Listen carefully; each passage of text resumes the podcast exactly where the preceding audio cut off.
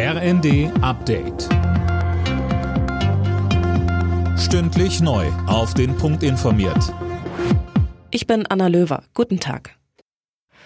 Die geplante Mehrwertsteuersenkung auf Gas wird weiter kritisiert. Der Klimaökonom Ottmar Edenhofer hält sie für den falschen Weg. Philipp Nützig gegenüber den Funke-Zeitungen sagte Edenhofer, er hält Direktzahlungen an die Bürgerinnen und Bürger für sehr viel sinnvoller. Genau. Denn indem die Preise gesenkt werden, würde nicht unbedingt zum Gassparen angeregt. Das sei aber dringend notwendig, so Edenhofer. Außerdem fordert er, dass besonders Menschen der unteren Mittelschicht mehr entlastet werden. Die werden laut dem Direktor des Potsdam Instituts für Klimaforschung eine erhebliche Belastung spüren.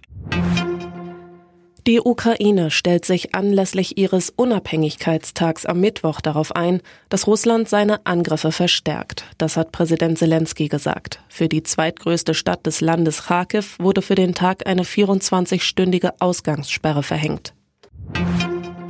Wegen der hohen Inflation stoßen immer mehr Deutsche an ihre finanzielle Grenze. Das ist die Einschätzung des Bundesverbands der Sparkassen, Linda Bachmann. Genau, das hat Verbandspräsident Schleweis der Welt am Sonntag gesagt. Er rechnet damit, dass künftig bis zu 60 Prozent der Haushalte ihre kompletten monatlichen Einkünfte nur für die Lebenshaltungskosten brauchen. Vor einem Jahr betraf das nur etwa 15 Prozent. Die Sparkassen rechnen damit, dass sich die Situation im Herbst und Winter noch deutlich verschärft, besonders für Menschen mit kleinen und mittleren Einkommen.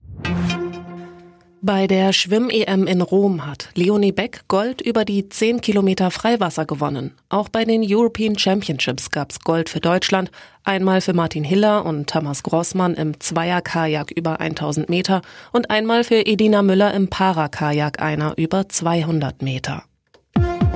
Alle Nachrichten auf rnd.de